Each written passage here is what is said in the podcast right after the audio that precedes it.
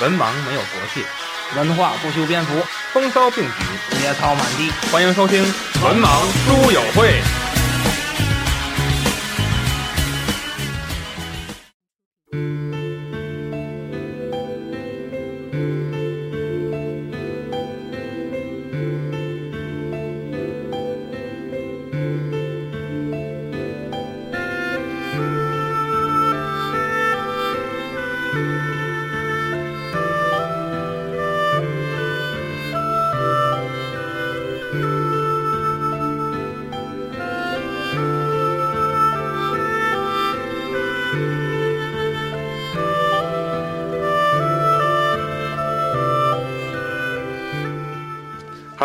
迎收听《文盲书友会》，我是主播子平。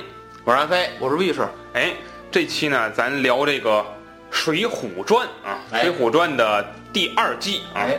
我们上一季呢聊了一些个水水泊梁山中的英雄好汉啊，哎，最后呢结论也非常明显，就没有英雄好汉啊，没你帮们你们你们那那个不也说了有吗？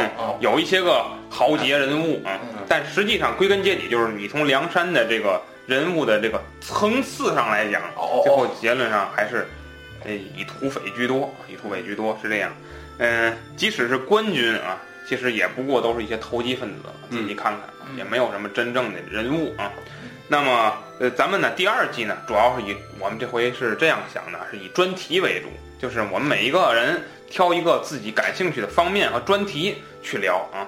那么我们这第二季的头一炮啊，就是由魏老师和潘金莲不是那个魏老师啊，这个挑选的一个专题啊。哎哎这个专题的名字叫《说不尽的潘金莲》。哎嗯，好，魏老师，嗯，呃，潘金莲啊，这个一直啊，其实想和大家聊一聊啊，在《水浒》女人、哎说女人那个、这是一那个魁首啊！说过说过说过点儿，咱当时说过点儿女人的事儿，是是吧？嗯呃当时没说太详细。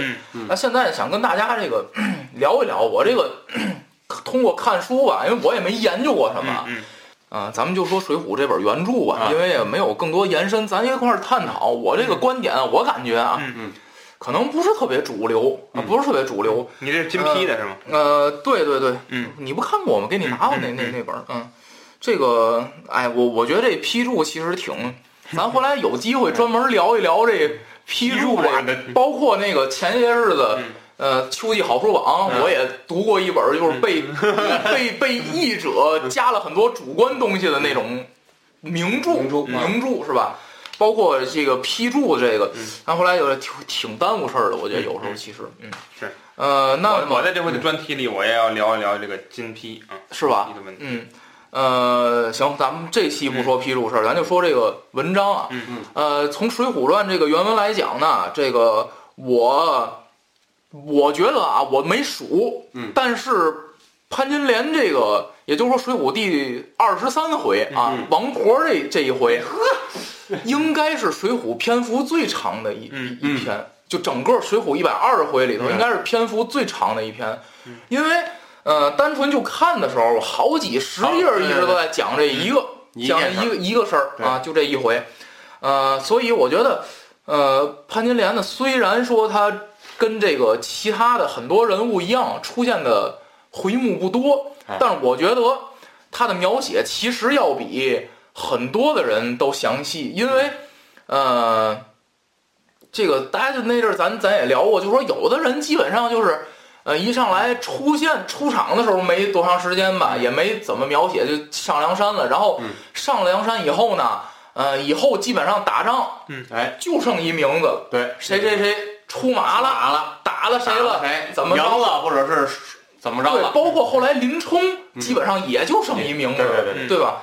所以说这个，我觉得潘金莲啊，他这个既然描写的这么详细啊，我觉得是有一定的道理的。后面那潘巧云详细多了。嗯哎，对，一会儿我咱这一会儿我还想跟那潘巧云类比一下啊。啊，啊，那么咱们就说潘金莲呢，在这个里边儿，我主要就聊仨人潘金莲、武松跟武大郎，哦王婆跟西门庆的事儿咱就不说了。重点人物了。呃，因为因为我觉得啊，我觉得啊，这个咱们这个有一期节目啊，有一期节目叫《出轨》，是在这个脱口秀平台的。是是，我那时候我就我就我就表达过一观点，就说这个你这个你这个家庭啊也好，婚姻啊也好啊，你要是内部没问题的话，嗯。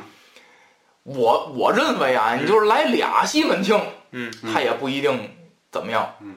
但是呢，恰恰就是因为你这家庭里边有问题，嗯才造成王婆跟西门庆这种角色呀，嗯，能够插足，哎，嗯嗯插足在这段感情里。所以呢，只有西门大官人插足，对所以我现在呢有两个有两个观点，第一点就是，呃，武大郎跟潘金莲的这个婚姻啊，本身就不应该存在。嗯所以呢，也就是说，其实我是想替潘金莲说句话。嗯好多人都说他这个违背什么伦理道德呀什么的，嗯那你们为什么不去追溯一下潘金莲当时就是被卖给武大郎？那这个就合伦理吗？就这这买人卖人就就就合伦理吗？就是他这个被这个张大户对吧？明显是这个被张大户这个叫什么坑害，才才嫁给了武大郎，对吧？那么 本身这个，我想起一句话，就是你用谎言验证谎言，得到的一定是谎言。嗯，你本身就是打根儿上，你这婚姻就违背违背伦理道德，对吧？这这这个还不计叫什么叫这个父母之命媒妁之言了，这连父母之命媒妁之言都没有，你。说白了，不就是拐卖妇女吗？这这就算你你看这个人，张大户看潘金莲也不跟自己了，对吧？我就找一个喜条件啊、形象各方面都特别差的一个人，对吧？我就其实就是一种坑害。嗯那么打根儿上，既然这段儿就就不是，你看啊，原文当中有这样一句话：“不要武大一文钱，白白的嫁与他。”你看这是为什么？我本来就这个婚姻本来就有问题，对吧？那么这个是我说，所以我觉得，就潘金莲当时这个跟武大说过一句话，说这个，呃，他第一次是谎称武松调戏他的时候，嗯嗯。他跟武武大郎说说那个你一纸休书还我便是，嗯。对吧？我觉得啊，你看从这个时候，他武潘金莲第一次勾搭武松，把武松给气跑了那回，嗯。他可还没跟西门庆勾搭上哎奸，对嗯。对吧？可是呢，长大，哎，可是从那个时候开始，嗯等于就是说，这个时候 潘金莲虽然心里出轨，嗯，但是她从这个肉体上没有出轨，精神出轨，而且行为那就是肉从行为上，呃，算出轨吗？嗯，其实也也算了哈嗯。他跟那个武松有这个，嗯，那叫什么？这个言语摸武松肩膀了是吧？言语上，对，但是呢，潘金莲提出这个离婚，对吧？用咱现在话说，就是表明了，就是说，咱咱俩离了就算了。其实嗯这个谁也别耽误谁，是吧？我觉得这段婚姻啊，咱就看这段婚姻本身就有很大的问题。这个问题来源于双方面。嗯，这武大郎这人呢，很有问题。嗯这武大郎这人很成问题啊！我为什么说他很成问题？有两点，第一个就是他处理跟自己妻子潘金莲的这个关系，你难道不知道自己几斤几两吗？就是，呃，呃，我我我一直想一个事儿，就是这个人呢，我觉得一定要学会分析自己，学会分析自己所处的环境。武大郎原来在那个地儿住，被流氓这个嘲笑也好啊，调戏也好啊，他呢选择了一个事儿，就是搬家，嗯对吧？嗯我觉得他搬家选择这地点啊很有问题。嗯，我觉得你这样的人呢，你如果对自己有一个很清醒的认识的话，你应该搬到深山老林里。这这没没有条件吧？嗯他要什么条件呢？关键是你往哪儿卖饼？哦，是是是，也是 没有没没力气是吧？也没法砍柴为生。但是我就觉得啊，搬家解决不了这问题，嗯，对吧？你说这是个什么问题？你比如说这个，咱咱都咱举个例子啊，举不恰当例子。我这小区里头，我找这小区里人借钱，这小区里都我债主的，嗯这我搬家管用。嗯，你现在是你处于一个你有一个特别漂亮的一媳妇儿，嗯这媳妇儿本身心里也不老实，嗯嗯对吧？然后呢，这个这这流氓哪儿没有？你说，你指望搬到一没流氓的地儿？又降低我的层次了。像深山老林就两户人，啊两户人俩流氓，啊，是吧？嗯，我觉得就是首先说武大这人自己，他处理的就就是看不清自己，看不清自己这段婚姻。你要真是明事理的人，你应该直接就这媳妇儿我不要了。休了，卖了，再赚点钱买个正常的。不是这 本分嘛，本分嘛，他不定有这脑子。就说你最起码为什么呢？他说这个，你既然本分，我就说啊，你看《水浒》，《水浒》给定义懦弱本分，嗯，我就光看出懦弱，我没看出武大本分。我按说本分的人不应该要这样的媳妇儿，嗯，嗯，你们觉得呢？反正这是我的观点啊。嗯还是说这武大这人这智商有问题？这个还没有这么么理解的话，一看那还有点占便宜的意思了。你武大来说，但是我我就说这个便宜你有命占吧，你自己嗯对自己没有一个特别清醒的认识，就是你这日子日子还还能这么过，反正要我我都过不下去，对吧？就是自己这种自己这种条件，然后在潘金莲儿这种条件，加上潘金莲儿这个心气儿，嗯对吧？我觉得这个不是第二个嗯，就是武大跟武松之间这关系，嗯，他处理的非常不好。我认为啊，嗯这个我不知道为什么，就是这个大家可能就因为这个急火潘金莲儿，急火急火，嗯，就是把所有仇恨全集中在潘金莲儿，所有的注意力全集中在潘金莲儿身上。大家可能是不是没太注意武大跟武松之间这关系啊？我觉得并不好，特微妙。我看原著的时候，我觉得并不好。这个，呃，武大搬走了，武松都不知道。不是，咱先，咱咱哎，对我就 没私下里不走动这个没联。系哦，我天！要不碰见的话，要不是偶遇，是不是这俩就见不着。这个这辈子就我记得原著当中应该是武松打完虎，嗯这个对啊他来到这个县里面，啊然后这个武大在那儿看热闹，不不不，发现了武松。这我我我读原文啊，嗯读原文啊，读原文啊。呃，他说这个，他说看见这个武武武松了啊，嗯武武武大说，武大郎说。说这个，你去了许多时，如何不寄封书来与我？往哪儿寄呀、你都搬走对走了，对吧？这不就跟那个相声里说的，咱家搬家了，搬到了原来地儿五百公里，我们盼望你回来。搬哪儿去了？我回哪儿去？这我觉得这这太太假了，这句话说。然后说这个，我又怨你又想你。嗯。然后武松说：“这哥哥如何怨我想我？”武大说：“我怨你啊，是你当时在清河县打人了。”啊，吃官司了，嗯，哎，然后呢，这个叫我随时听衙门的这个差遣，这个这个随衙听候啊，呃，常叫我受苦。哎，我一看到这儿是一分号，嗯，说明这个怨的事儿呢，嗯，就完了，完了，怨的事儿完了吧？嗯，就这么一个事儿，怨啊。那再看咱如何想他，嗯，这个 想你时，我近来娶得一个老小，清河县人，不怯不怯气，都来相欺负，没人做主。你在家时，谁敢来放个屁？这是一个，我觉得这是一个兄弟之间赤裸裸的利用关系。嗯嗯，所以这两句话说完了之后，我就开始质疑，嗯，武大跟武二之间这兄弟之间有什么情分吗？这个还不还不如那个谢珍和谢宝了，嗯。我觉得是。啊，人最起码这个叫什么出共同出生的一块儿打猎是吧？这个你看啊，这这怨这兄弟吧，就是这兄弟连累自己，嗯。对吧？打完人，跑了，合着跑了，跑不了和跑不了和尚跑不了庙，让我担着对血海似的干系。合着武松就是那和尚，武大就是这庙，是吧？找不着武松了，全找武大郎来了。这个想呢，就是你在家没人敢欺负我。嗯哼那么我我觉得这句话说完以后，嗯，不不如说还是冤，嗯，对吧？你一走，他们都来欺负我了，是吧？我觉得这没什么想，所以这是这是其一啊，这是其一。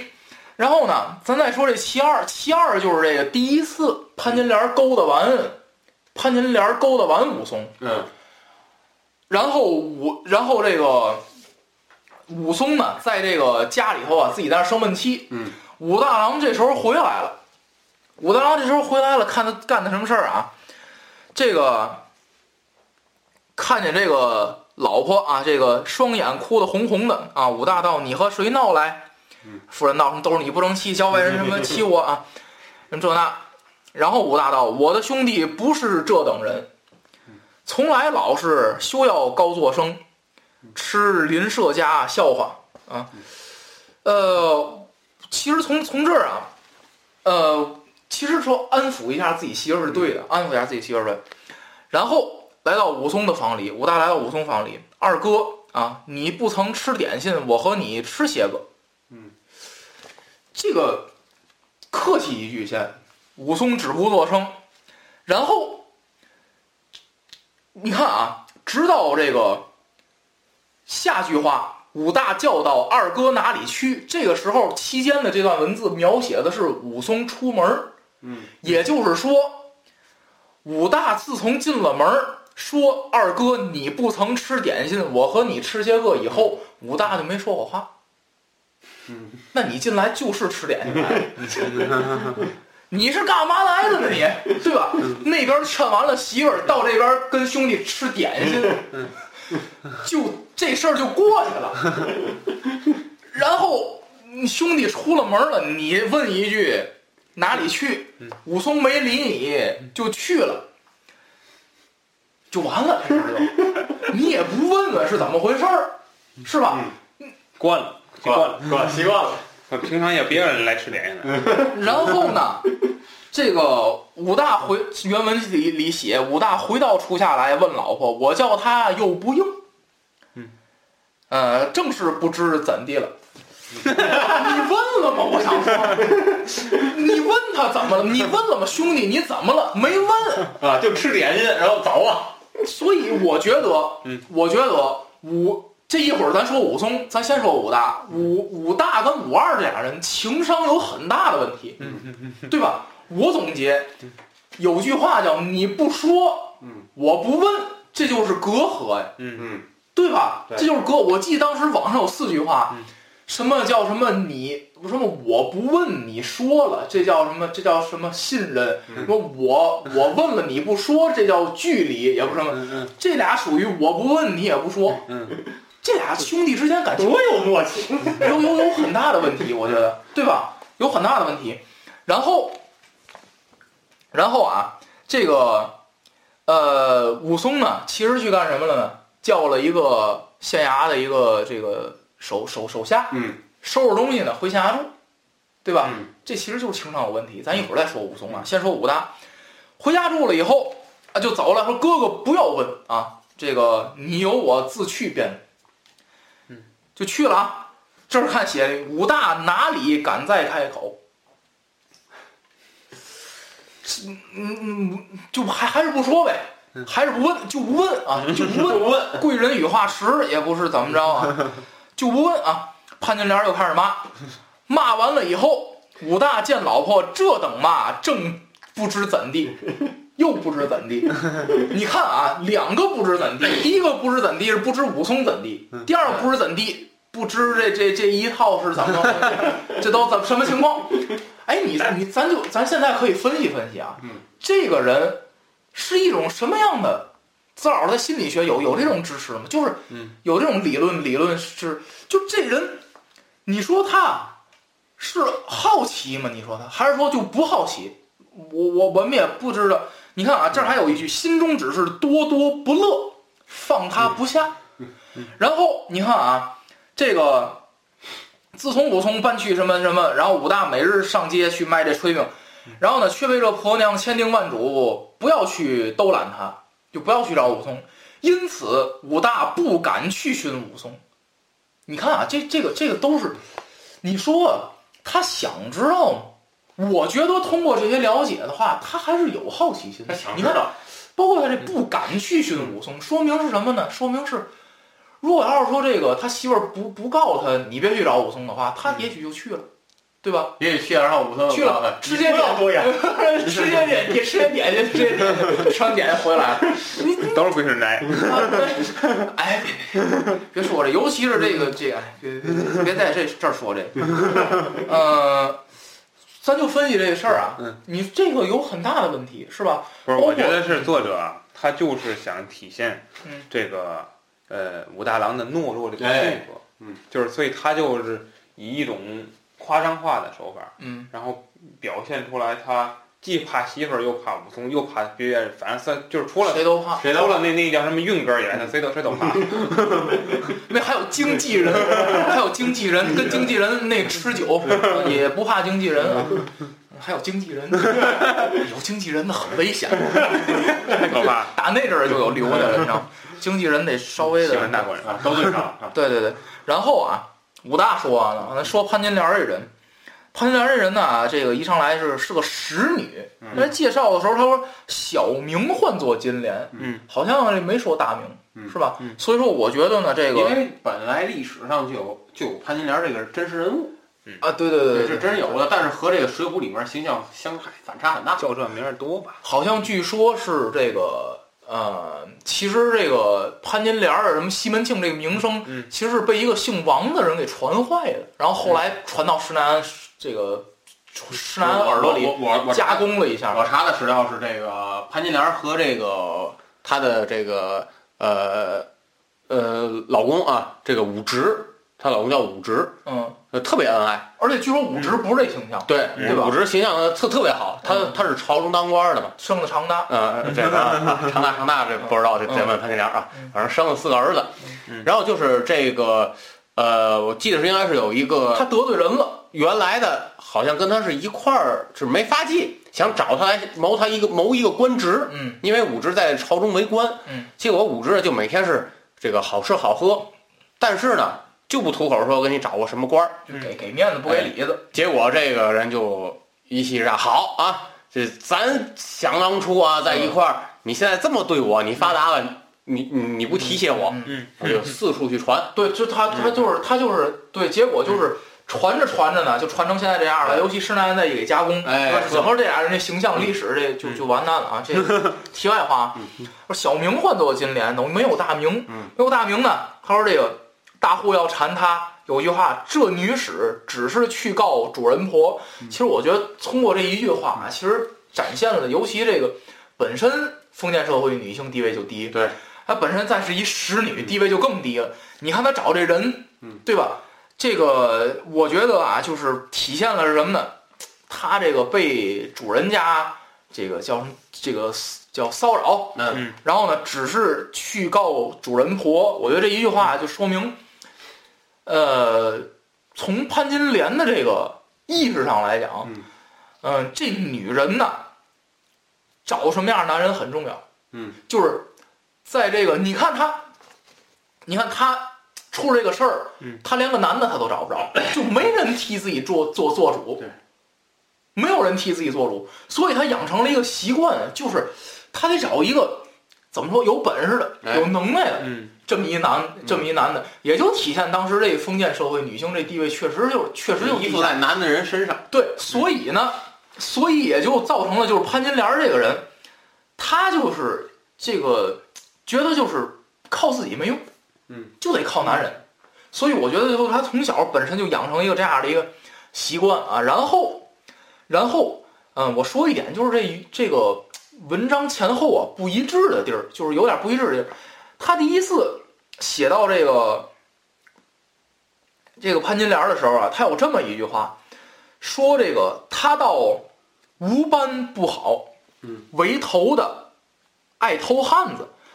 这个无班呢，是为没有一样，嗯，这没有一样不好呢，嗯，这说明就还不错，是不是这意思？嗯双重否定表肯定嘛，嗯，为头的爱偷汉子，也就是说，可能剩下都不错，嗯，就这点儿差点儿，嗯但是呢，从这个后文当中描写啊，我就不给大家举具体例子。嗯这潘金莲儿这人呢，呃，第一次见着武松的时候，他潘金莲这人自己跟武松聊天打发武大去买酒，记得吧？嗯嗯然后呢，买回来以后呢，武大说这个酒买回来了啊。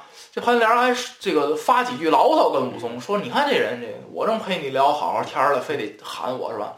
然后我记还往下喊了一句说：“这个你还不如叫隔壁王妈妈来安排这些这些这些的。”然后武大就，那我感觉他第一是这人不太贤惠，嗯，对是。吧？然后呢，如果按照古代来说，应该是他去操持这些。嗯，然后呢，第二点就是这个第一次跟武松武大吃饭的时候，我记得啊，潘金莲坐的是正座，有这么有过这么一描写，原文里头，潘金莲坐的是正座，嗯，我忘了在哪儿了，就不找了。潘金莲坐的是正座，那我觉得这个是不是这在这家里头这个地位也是很很微妙，很微妙，不不是不不是微妙，很显然作者安排的就是是吧？嗯。这家庭就是一个伦理颠倒的一个家庭。嗯嗯。然后呢嗯，第三点呢，就是这个，呃，潘金莲出轨了以后，嗯。呃，当武大知道从这个运哥这个口中听到了之后，有有一段描写，就是这个潘金莲呢，呃，以往都不拿武大当回事儿，嗯但是近期自己出轨，感觉心里有愧，嗯稍微让着他点儿，那就是说明以前是一点儿都不让的。嗯就是以前礼不亏的时候，嗯是一点都不让的。嗯那我其实也就觉得，那他一上来写这道无班不好，是个怎么个，是吧？是出于一个什么样的想法？这个这个不知道。那那现在看来，这好几条都不怎么样。潘金莲这人、嗯是吧？对啊。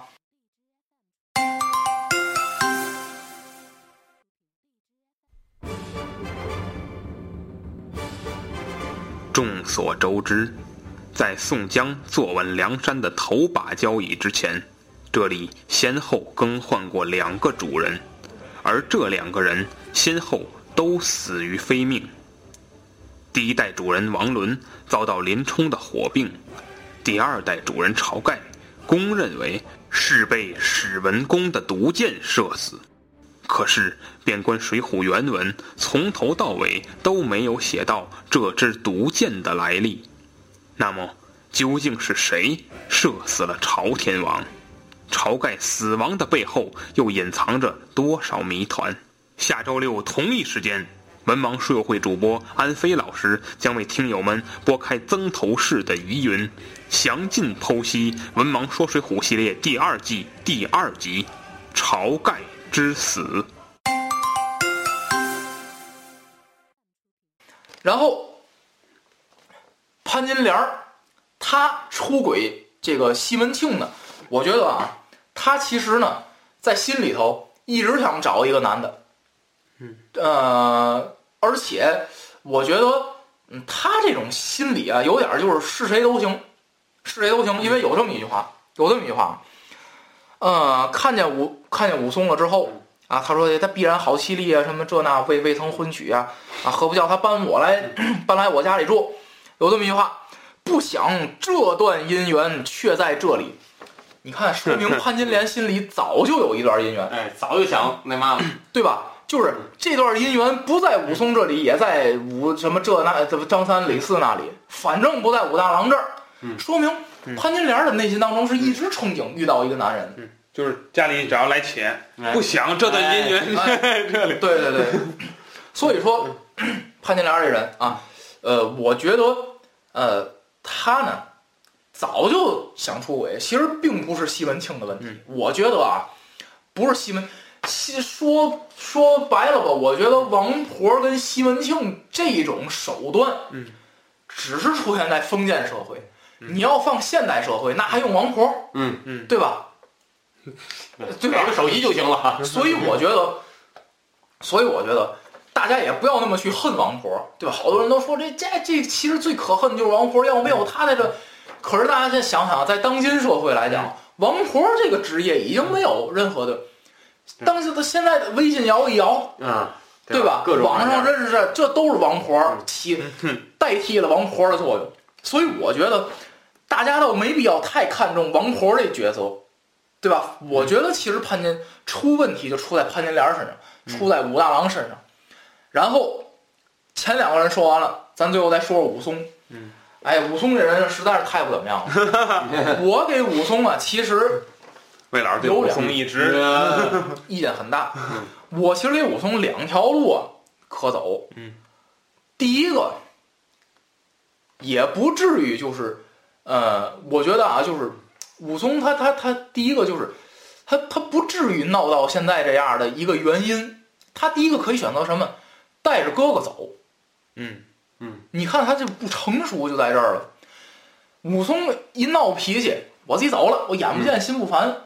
可是你想到了，既然你武松知道自己的嫂嫂是这样的一个人，对，你为什么不劝劝自己的这个哥哥哥提醒赶紧提醒一下，嗯没有，他他他也婉转的提醒了，嗯嗯婉转提醒说说那个你你每天早点回来是吧？有有这么点儿每天早点回来，这有什么这有什么用啊？这有什么用啊？这其实我就说，你你把武你把这个武大郎接走，嗯，这媳妇儿不要了，不就完了吗？对吧？你你还非得就是什么事儿都不明说，嗯所以我觉得武松这个，暗示一下，所以我觉得武松这人呢，情商很成问题。武松这人情商真的很成问题。呃，你要不然就走这条路，嗯，你要不然，我觉得啊，就是怎么说呢？这这这观点有点偏激啊。你要不就带武大走，嗯你要不就带潘金莲走。嗯嗯，你跟潘金莲私奔了，你也让你哥哥明白自己怎么回事儿了，对吧？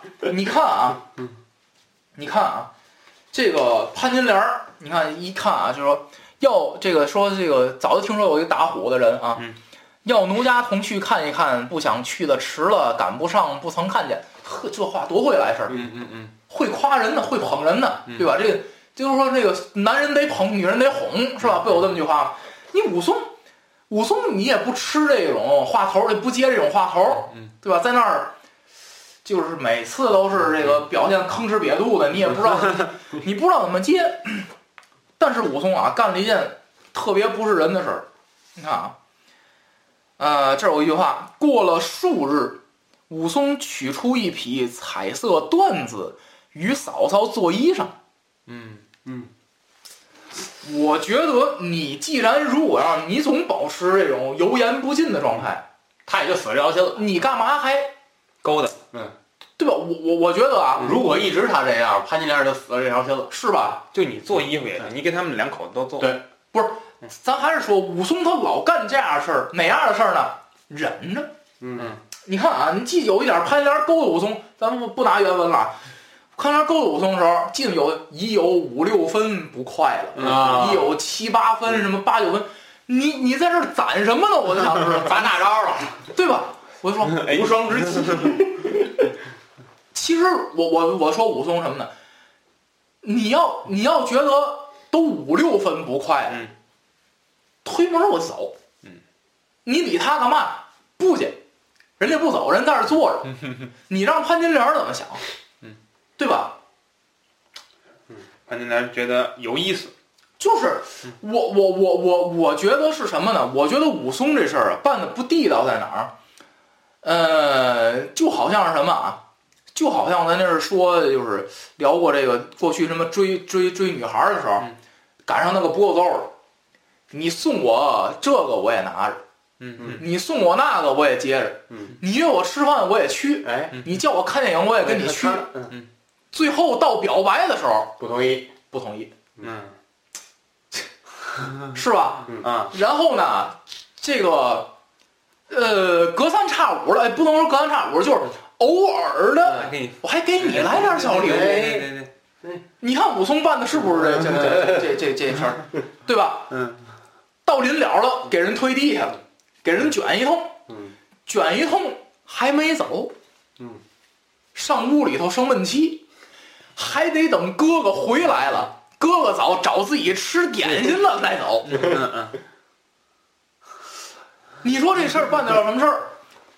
自己不痛快了，嗯，趁哥哥还没回来，你可以走啊，嗯嗯对吧？不走，等哥哥回来了，你既然都等哥哥回来了，你倒是，那你等个什么劲儿呢？一句话没说，等哥哥回来了，走走给哥哥看，是吧？是不太明白这武松干这叫什么武松心里想着你们俩自己品去，啊？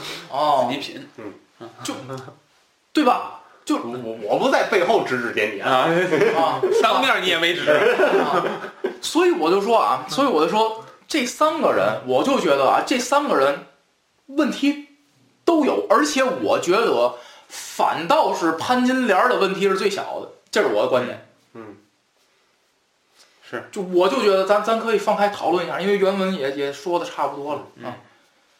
嗯，我觉得就是潘金莲，她实际上是一个其实非常单纯的问题。嗯，其实你从《水浒传》里头，其实我觉得啊《水浒传》没有不如他后边的后续作品，呃，比较开放。就后续作品，他对女性问题，他其实谈的已经，尤其到明清时期、嗯明清代嘛，他就是谈的更宽泛。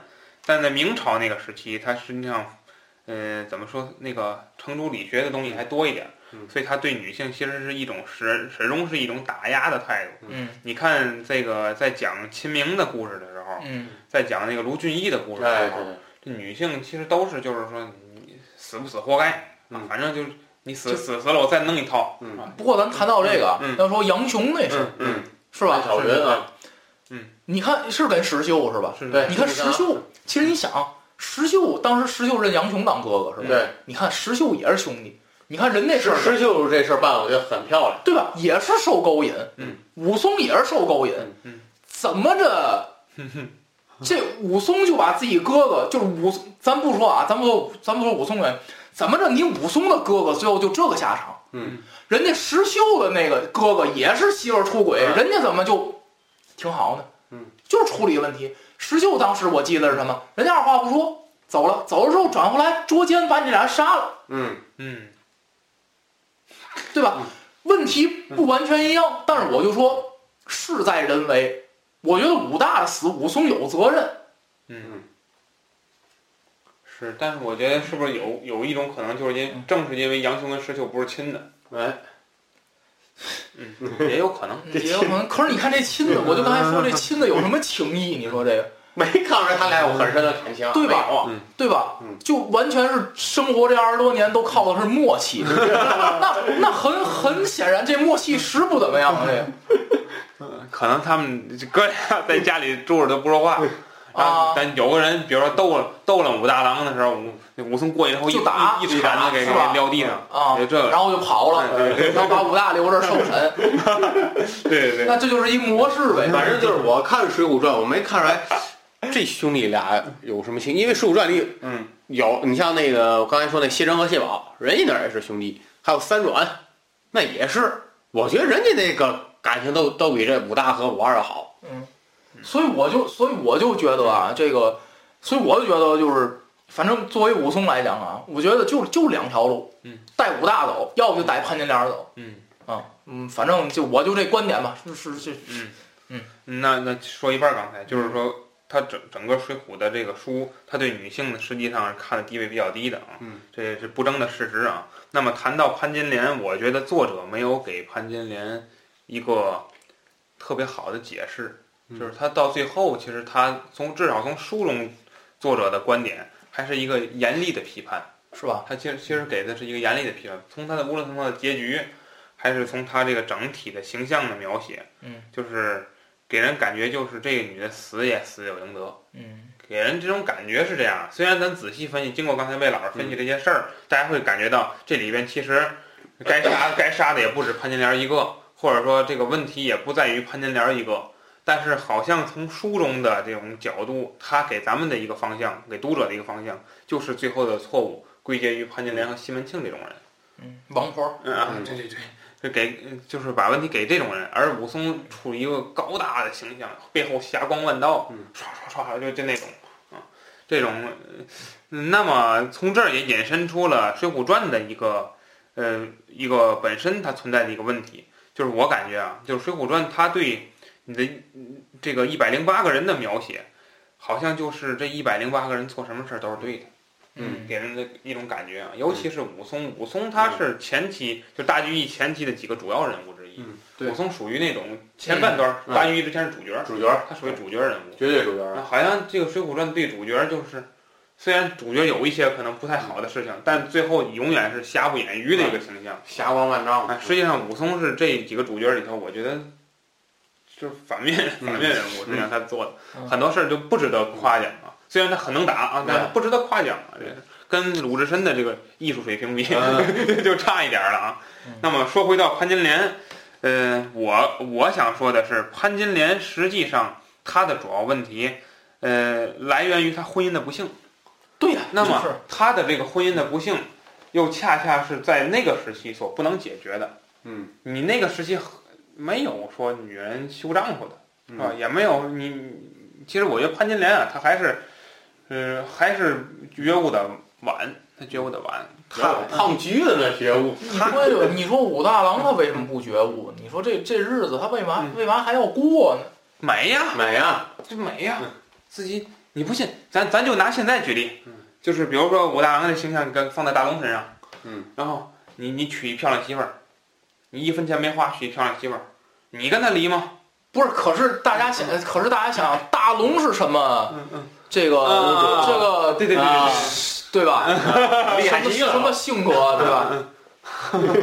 什么性？好吧，啊，什么性就别和是有有武大有有长处这武大郎不懂风流，你说 啊，也是嗯也是，对对对。不不不明白对？嗯，等于他就是给武大郎定义定位就是一什么都不行的一人，这就我实在是不明白这个这个，我觉得武大郎很有很大问题，就是不知道是什么支撑他这段婚姻啊，不知道什么是默契。武大郎活着靠默契。嗯，嗯，你人有好朋友，人有运哥。就这韵歌是不是什么东西？这是你说这运哥是个什么玩意儿？你说，本来是想找人要钱，嗯，要钱不成了，嗯，报复人家嗯，才跟武大说的，是不是这意思？对嗯好好朋友，兄义千秋。哎，是我不知道你自己分析，没好事儿。就我也觉得是，我也觉得是，这这啊，但是你不觉得就是从，其实恰恰《水浒传》，我觉得它比《三国演义》，呃，你看的时候要更觉得《水浒传》更深、更有深度，就在这儿了。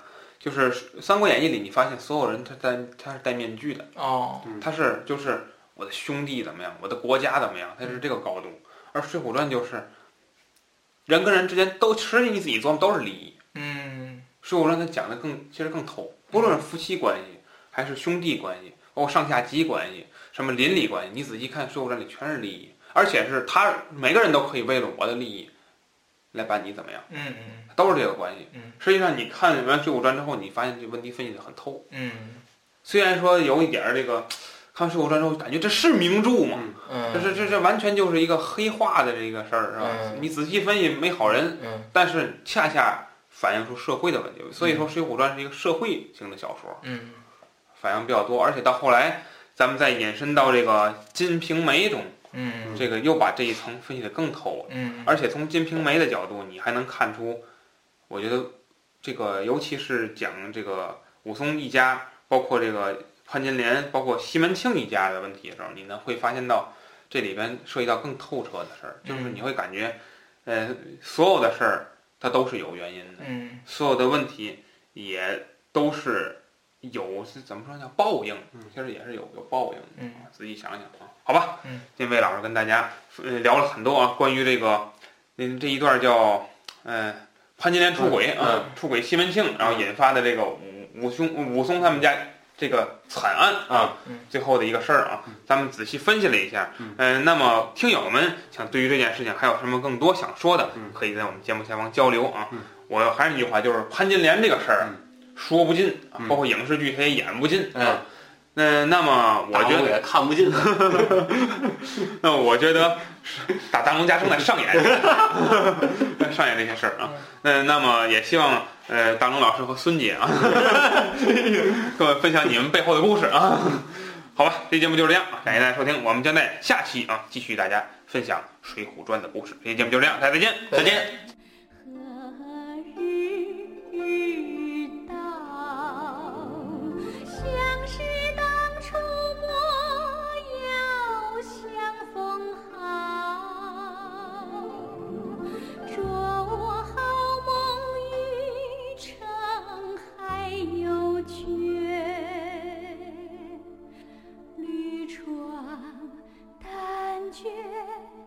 应声笑，应声笑。